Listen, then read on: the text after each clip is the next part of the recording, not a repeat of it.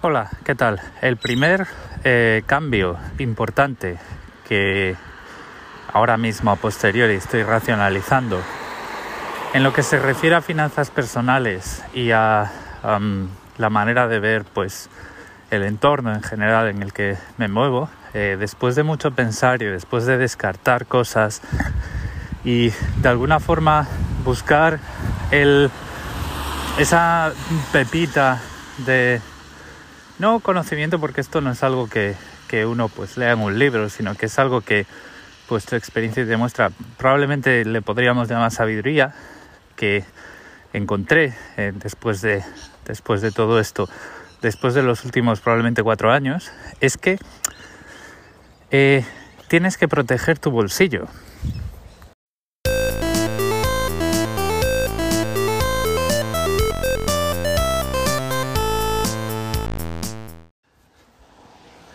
Me explico, vamos a ver, el, el, tema de proteger tu bolsillo me refiero a proteger tu bolsillo de intereses ajenos a los tuyos propios.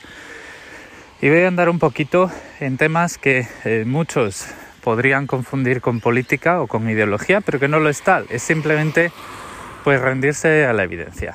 El sistema económico en el que vivimos todos, nos guste o no, todos los que vivimos en una civilización occidental, incluyendo eh, los ciudadanos chinos, eh, los ciudadanos de países que tradicionalmente se enmarcan en el comunismo, eh, desde mi punto de vista de, consumidor, em, no es ni capitalismo ni comunismo, es consumismo. Y me explico.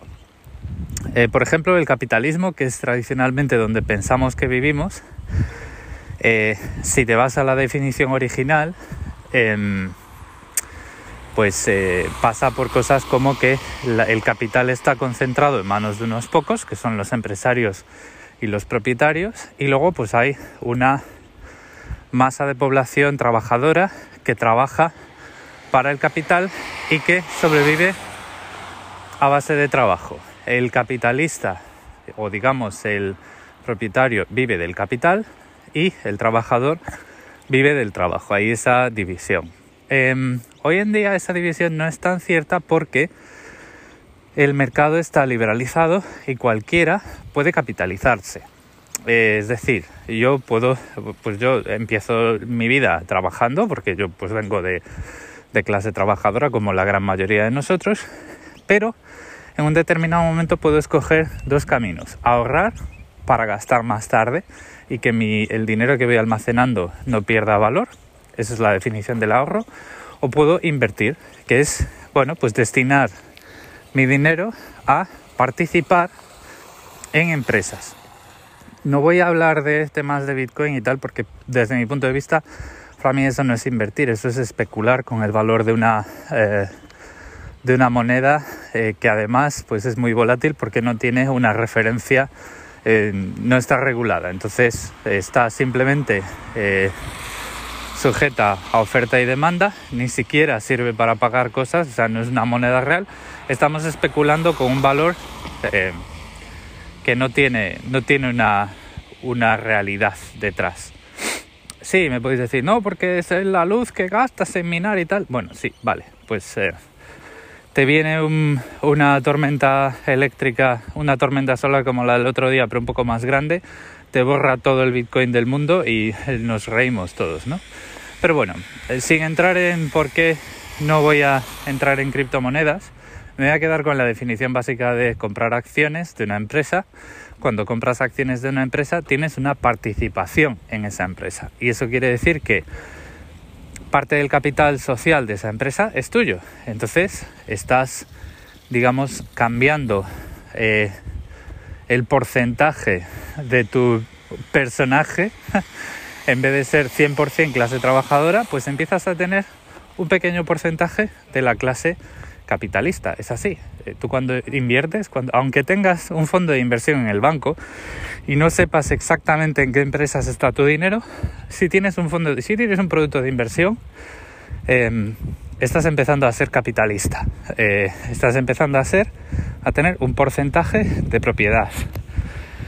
Y luego ya podemos decir eh, qué ocurre cuando te compras una casa y este tipo de cosas. Entonces, esto rompe la definición del capitalismo como sistema económico porque el capital ya no está en manos de unos pocos, el capital está en manos de aquel que quiera que tenga un poquito de dinero de sobra, que puede empezar siendo pues 10 euros al mes y que eh, decida eh, que no tiene nada que comprar en un futuro cercano y que ese dinero en vez de dejarlo debajo del colchón lo va a invertir en la empresa en las empresas que él cree que funcionan bien o en las empresas que alguien le dice que funcionan bien. Eso es lo que hacemos al invertir. Entonces, si no estamos en el capitalismo, ¿en qué es, qué es lo que estamos? Y, ahora es donde empieza mi... Es donde llego al argumento que digo que os tenéis que proteger el bolsillo de intereses ajenos. Em, estamos en un mercado en el que hay empresas multitrillonarias o, multibillonarias, depende del billón y el trillón que usemos. Si usamos el americano serían multibillonarias y si usamos el, el europeo eh, perdón. Bueno, sabes a lo que me quiero referir. Vale, esto es sobre la marcha, no voy a editar eso. Eh, son empresas muy grandes. Bueno, em, ¿qué pasaría, por ejemplo, con Samsung si dejamos de comprar sus productos? Samsung sabemos que eh, saca pues alrededor de 7, entre 7 y 10 teléfonos de diferentes gamas al año eh, bastantes modelos diferentes de televisores al año y pues con, como eso, pues un montón de cosas periféricas. Y en realidad eh, podemos decir que em, no para de sacar cosas, saca cosas como rosquillas. ¿Qué ocurre si la masa de clientes que tiene Samsung dejan de comprar esos productos? Imaginaros que eh, Samsung tiene una provisión de ventas de X millones de productos vendidos al año y solo durante un año la gente dice, uy no, este año no me viene bien, voy a cambiar de teléfono el año que viene. ¿Qué ocurre con las cuentas de resultados de Samsung? No estoy diciendo que la empresa vaya a cerrar, pero eh, se tambalea y se tambalea muy seriamente, ¿vale? Y eh, como eso, pues con todo. O sea, ¿qué ocurre si de repente todo el mundo, en una especie de resonancia extraña, deja de... Em, prefiere posponer sus hábitos de compra, sus hábitos de renovación de dispositivos un año, porque este año no le viene bien. No sé, nos vamos a inventar algo. Porque ha habido una pandemia y pues el dinero es muy cobarde, ¿vale? Bueno, pues hay muchas, muchas, muchas empresas y muchas cadenas de producción que tienen que parar o que se van a ver con el almacén lleno y eh, pues las cuentas de resultados se van a ver muy afectadas porque estamos en, un, en una en una una sociedad o en una sí, una industria, en una sociedad industrial que utiliza cadenas de producción muy ajustadas a la demanda para no tener stock. Imaginaros que todo, absolutamente todos los teléfonos móviles de Samsung se quedan en el almacén durante un año porque pues durante un año hay un lapso de un año en el que no hay, no hay demanda. Eh, para empezar, probablemente Samsung tendrá que comprar o alquilar almacenes para eh, almacenar todo eso, si es que no decide destruirlos, ¿vale? Pero eh, esos teléfonos se van a quedar ahí. Entonces, ¿qué es lo que ocurre? Eh, estamos en una, en, una economía que es principalmente comercial y que sostiene sus empresas y sus empleos en la suposición de que hay una masa de consumidores lo suficientemente grande que van a absorber los productos que lanzan al mercado. Y pensarlo bien, si trabajáis en una empresa, ¿qué es lo que hacéis antes de lanzar un producto? Hacer un estudio de mercado, porque tenéis que tener claro cuál va a ser la aceptación y luego tenéis también que eh, calcular la rotación de ese producto, o sea, cada cuánto tiempo el consumidor medio va a comprar uno de esos productos y en, función de eso pues eh, ponéis un precio, ponéis una, una cadena de producción, o sea, es como una ingeniería inversa eh, del mercado, o sea, ¿qué, qué, qué necesidad hay de este producto y cada cuánto tiempo lo podemos vender y luego, bueno, pues a lo mejor, eh, y empezamos en la teoría en la teoría del derecho a reparar y de la obsolescencia programada, cada cuánto tiempo necesitamos que un consumidor lo compre y para salvaguardarnos de em, consumidores muy conservadores, cada cuánto tiempo vamos a eh, sacar un sucesor de este producto que eh, le va a dar sopas como al anterior y cada cuánto tiempo vamos a dejar de actualizar el sistema operativo y dejar de enviar actualizaciones de seguridad y que la última actualización de seguridad haga que el dispositivo vaya más lento, etcétera, etcétera, etcétera, etcétera. Entonces, si en vez de mercado yo hablo del consumidor y en vez de hablar del consumidor hablo de tu bolsillo, em, por decirlo así, las cadenas de producción consideran tu dinero, consideran nuestro dinero un motor y consideran ese dinero un, recurso que hay que explotar, em, si lo queremos ver en un extremo, ¿vale? En realidad esto eh, no es tan así porque de alguna forma tenemos cierta libertad para decidir cuándo nos viene comprar, bien comprar algo pero eh, digamos que cuando nosotros decidimos retrasar un año la compra de un teléfono nuevo, em, estamos en lo que se llama en una estadística, un modelo estadístico, la desviación típica. Somos elementos desviados de la norma y entonces, pues probablemente en los modelos de demanda no pase nada. El problema sería cuando hay algo que cambia la media y decir, bueno, si el consumidor medio o la mediana del comportamiento del consumidor cambia de teléfono cada dos años y de repente algo cambia en la población y hay un lapso de un año y esa mediana o esa media, depende de cómo lo queramos medir y depende de qué queramos medir, se desplaza un año, pues la cadena productiva se desmorona y empezamos a tener esto, que empezamos a tener excedente, tenemos que tenemos un montón de em, pasivos, ¿vale? Eh, productos que deberíamos haber vendido, pero que tenemos en el almacén. Y eso, pues, nos lleva la cuenta de resultados al garete. Entonces, eh, cuando tú te estás viviendo en una sociedad en la que hay un montón de intereses em, apuntando con el punto de mira puesto en tu bolsillo, eh, te tienes que proteger de esos intereses si quieres tener más, cuanto más control quieras tener sobre tus finanzas personales, más tienes que proteger tu bolsillo y más tienes que buscar productos y soluciones duraderas en el tiempo. Em, ahora voy a decir unas cosas que no quiero que se malinterpreten porque al fin y al cabo em, estamos hablando de la misma em, la misma filosofía con periodos de tiempo distintos. De dos años pasamos a lo mejor a cuatro, ¿vale? Pero por ejemplo, eh, ya puede suponer una diferencia en, esa protección que tienes contra eh, esos intereses que están enfocados en tu bolsillo si escoges, eh, y esto es objetivo, esto es mi experiencia, si escoges utilizar un iPhone y no un teléfono Android. Y voy a elaborar un poquito. Me podéis decir que los iPhones son mucho más caros. Bueno, depende del iPhone, ¿vale? Si no vas a estar haciendo muchas fotos a una niña que se mueve demasiado, probablemente con un iPhone SE cuando lo sacan tengas tus necesidades cubiertas.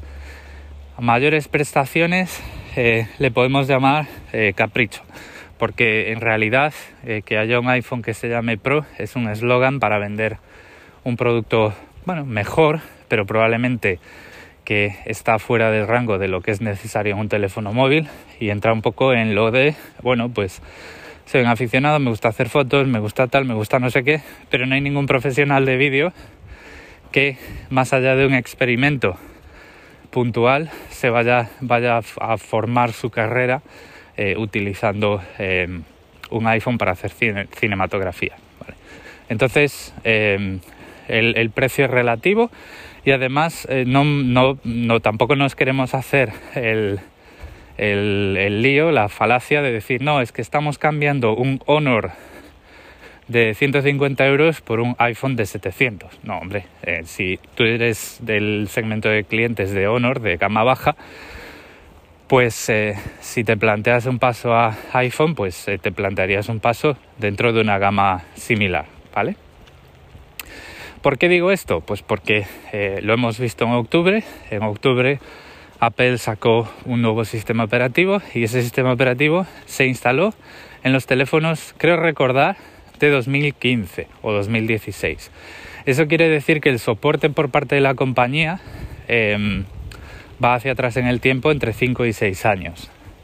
Y eso es eh, bastante diferente a una política que tenemos en Android, que es la política que exige Google de enviar actualizaciones mayores, actualizaciones funcionales, funcionalidad nueva en el sistema operativo durante dos años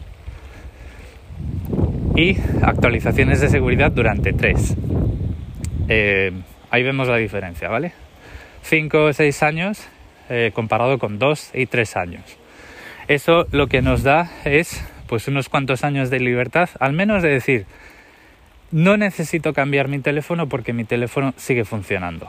Em, con sistemas de televisión, pues tres cuartas partes de lo mismo. Os voy a contar lo que me pasó con mi televisor em, y luego ya vosotros juzgáis si lo que estoy diciendo tiene sentido o no. Yo tengo uno de los miles de televisores inteligentes que Samsung saca al año. Me lo compré en marzo de 2018 cuando eh, me mudé de un apartamento amueblado y con televisor a un apartamento sin amueblar y pues, pues como mucha gente quería ver la tele. Eh, es un televisor 4K con HDR. Está muy bien. O sea, lo que es el, el display, la pantalla, es eh, súper buena. estoy muy contento con ella, ¿vale? ¿Qué es lo que ocurrió? Bueno, desde la última actualización de, de Samsung eh, que viene por internet cuando tienes el, teléfono apagado. Em, Samsung eh, me ha robado el televisor porque ya no puede instalar ninguna aplicación. No, el, televisor tiene un giga de almacenamiento interno que podéis decir, ah, eso es muy bajo, pero estamos hablando de que las eh, aplicaciones de Smart TV, salvo honrosas excepciones como Plex y Apple TV. Em, utilizan un interfaz gráfico muy genérico y ocupan kilobytes. Por ejemplo, me parece que Netflix en mi televisor ocupa 64 kilobytes. Es, digamos, un frontend que lo único que te sirve es como representación del eh, mismo interfaz que puedes tener una web eh, de una forma un poco diferente. Y luego, pues el valor que sacas es que esa aplicación en tu televisor pues tiene más acceso o mejor acceso al hardware que algo que puedas eh, conectar por HDMI y recibes contenido a una mayor calidad. ¿Problema que tengo? Pues eh, en un determinado momento quise instalar Apple TV porque ya estaba disponible para mi televisor y recibí un error de no te queda eh, almacenamiento, tienes que eliminar aplicaciones y por muchas aplicaciones que eliminas, el contador sigue a cero. Es decir, borras la aplicación pero el almacenamiento no se libera. Si reseteas los ajustes de fábrica, eh, apareces con un 4% libre en el almacenamiento de tu televisor, que no te sirve para todas las aplicaciones que quieres instalar. Entonces al final, eh, pues tengo un, un Smart TV que no puedo utilizar como Smart TV y tengo que tomar una decisión si quiero eh, seguir eh, consumiendo contenido por streaming. La decisión que eh, Samsung quiere que tome es que cambie de televisor, pero no lo voy a hacer. Entonces, ¿qué es lo que estoy haciendo ahora? Estoy durante un pequeño periodo de tiempo, estoy utilizando em, la Xbox como sistema multimedia. Es decir, eh, pues tengo eh, la Xbox, he instalado las aplicaciones de Apple TV, de Netflix, de eh, Disney Plus, de Prime, de todo lo que en algún momento puedo estar suscrito, que no estoy suscrito a todo eso a la vez. Y cuando quiero ver la tele, de momento, para sobrevivir, pues pongo la consola. ¿Qué es lo que voy a hacer? Bueno, pues vamos a ver, en, mi esquema de necesidades, yo no quiero cambiar de televisión eh, antes de, 10 años, porque me parece que las, televisiones deberían durar entre 10 y 15 años eh, mínimo. Entonces lo que voy a hacer, ya estoy ahorrando un poquito con cada paga, no demasiado, tampoco me voy a quitar eh, de hacer nada por, ah, por ver la tele mejor, pues lo que voy a hacer es eh, estas navidades probablemente me compraré un Apple TV. ¿Por qué? Porque el Apple TV es seis veces más barato que un televisor, eh, que el televisor en el rango que me costó este. Y en ese caso sí que podría decir, bueno, pues vamos a usar ciclos más cortos de entre 10 y 15 años, pero lo que me estoy planteando es que pues me sale más rentable, aunque en estos 10 años que me quedan por delante, o 12 años que me quedan por delante, tener que cambiar dos veces de Apple TV, que cambiar de televisor cada tres años como estos capullos quieren que haga. Entonces, estoy protegiendo mi bolsillo. Podréis decir, no, pero es que ahora te estás metiendo un Apple TV que es una mierda, es X, es Y, es Z. Bueno, esa es mi decisión. He estado mirando los productos que hay y las funcionalidades que tienen y eso es lo que yo he decidido. Em, en tu caso puede ser un Fire TV Stick o un Roku si lo tienes disponible en tu país o lo que sea, pero lo que me refiero es que tengo ahora mismo que proteger mi bolsillo de los intereses de Samsung para que cambie de televisión. Entonces, pues esto es eh, una de las primeras cosas que hay que hacer dentro de eh, finanzas personales es tener claro cuáles son nuestros valores como consumidor y cuál es la defensa, cuál es el perímetro que tenemos que defender en los productos que utilizamos para que eh, la, el, ritmo de vaciado de cartera funcione para nosotros primero y si acaso luego para los demás, ¿vale? Porque, bueno, pues somos parte de una sociedad y entiendo que todos tenemos que comer, pero tenemos que poner nuestros intereses por encima de los de los demás, al menos en el, en el ritmo de gasto. Y esto aplica a todo, a ropa, a em, muebles, a todo este tipo de cosas. Y tenemos que escoger también nuestros productos y nuestros ciclos de renovación de forma que funcionen para nosotros y para los objetivos que tenemos a la hora de hacer crecer nuestro, eh, nuestro capital, porque tenemos un perfil inversor, ahorrar porque eh, queremos comprar una casa dentro de X años y necesitamos pues tener la entrada y los, los gastos. O eh, bueno empezar a ahorrar porque el coche está cerca de su fin de, de vida económica digamos que bueno pues tenemos que tener unas previsiones porque en algún momento pues las averías de un coche pueden dejar de ser rentable arreglarlas y a lo mejor le llega el momento de cambiarlo que eso puede ser también pues entre 7 y 10 años, dependiendo del uso y de las condiciones y de la, eh, del protagonista, del protagonismo que tenga ese coche dentro de nuestra vida económica. ¿no? Alguien que, que trabaja con el coche puede tener ciclos de amortización más cortos que alguien que utiliza el coche para llevar niños a sitios, vamos a decirlo así.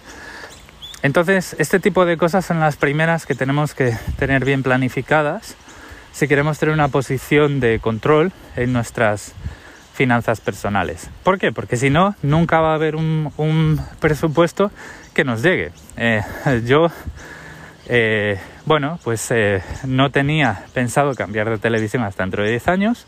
Ahora mismo hay una, una astilla de incomodidad que es que la televisión se interpone en mi, entre mí y el contenido que entre yo, entre nosotros y el contenido que queremos consumir, entonces pues hay que eh, tomar una decisión. Y tenemos que tomar una decisión la que más se ajuste al, al modelo que nosotros tenemos en la cabeza. O sea, si mi modelo es cambiar de televisión cada 10 años, porque a Samsung se le ocurra que es buena idea impedirme utilizar el televisor, pues no lo voy a cambiar. y por, probablemente Samsung lo que haya hecho haya sido perder un consumidor dentro de sus clientes. Probablemente mucha gente dirá, ah, esta tele es una mierda, hay que comprar otra. Y tampoco se plantearán este tipo de cosas. Y cuando vayan al MediaMark o al Harvey Norman o al GB Hi-Fi o al corte inglés de turno o se metan en Amazon, si ven un televisor a un precio que les encaje lo compren y a lo mejor es Samsung porque Samsung lo que hace es inundar el mercado de productos. Y así es como piensan y así es como lo hacen. Probablemente eh, cuando el Apple TV que me compré en Navidades deje de funcionar, llegado el momento, pues eh, eh, probablemente pues tendremos una Eh, probablemente no, a lo mejor tenemos una conversación parecida, pero bueno, pues la durabilidad de los productos de Apple me hacen sospechar que no. Otra cosa es que estemos más o menos de acuerdo en la reparabilidad de los productos de Apple y, en su propia maquinaria y en la cadencia que, eh, con la que ellos eh, quieren hincar el diente a tu bolsillo, que por eso es lo que decía, que estoy hablando del mismo, del mismo depredador, pero con hábitos diferentes, con unos hábitos que son a más largo plazo y que, bueno, pues en mi caso encajan mejor, pero tampoco quiero decir que en tu caso la solución sea comprar productos de Apple.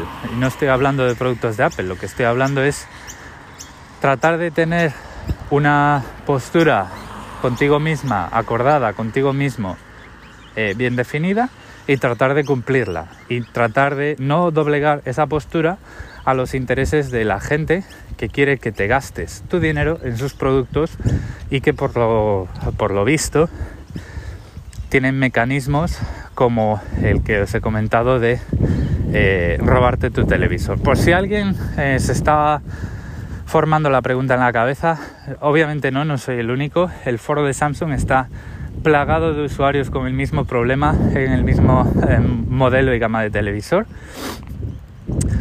Eh, con sus variaciones y lo sé porque todos los que nos quejamos, yo no me he quejado en ese foro, no voy a perder el tiempo con ellos, pero todos los que se quejan tienen exactamente el mismo almacenamiento, 848 megas eh, en total y 0 kilobytes disponibles y dicen lo mismo.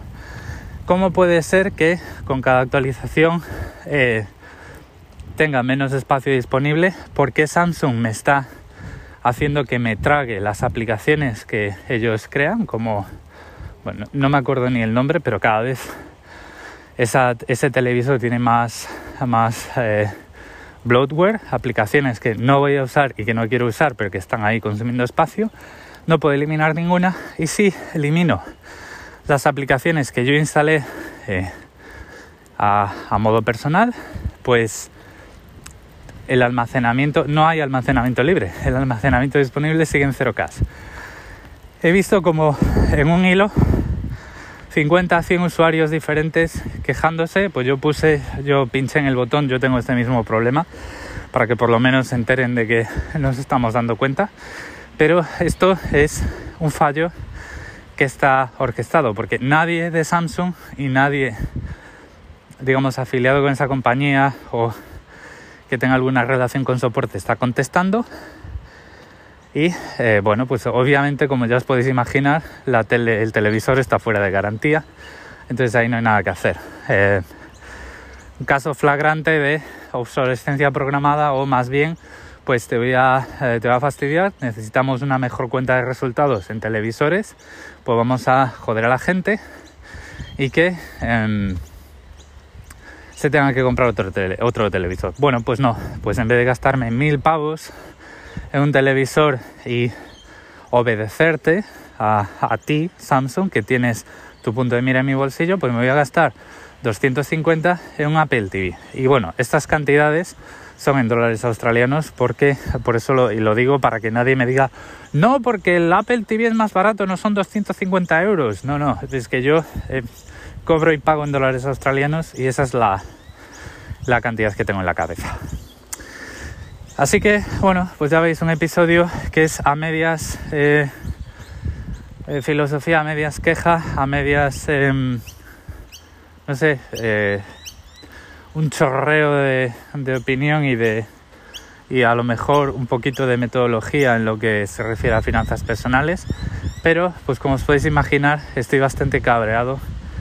Eh, por un lado estoy cabreado porque pues eh, esto me parece un timo, los televisores inteligentes de Samsung me parecen un timo.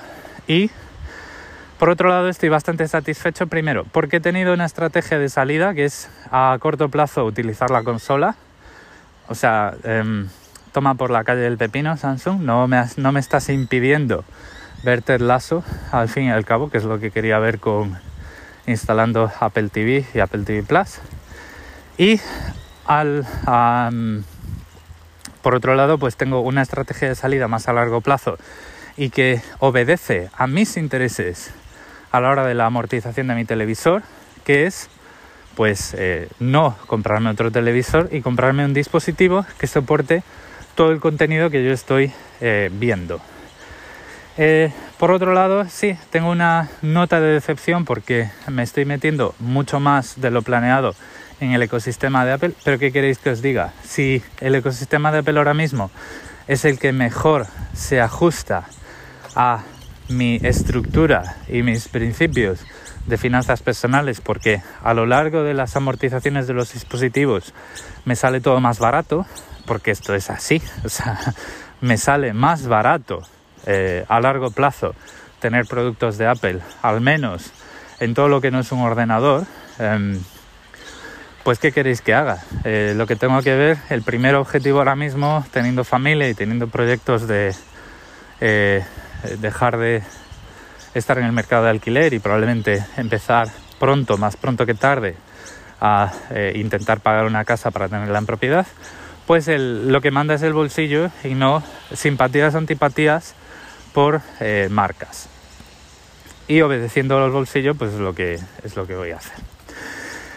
Espero que os haya resultado al menos curioso, no ya interesante, porque son muchas cosas disparadas en sentidos a priori diferentes. Em, lo voy a dejar aquí.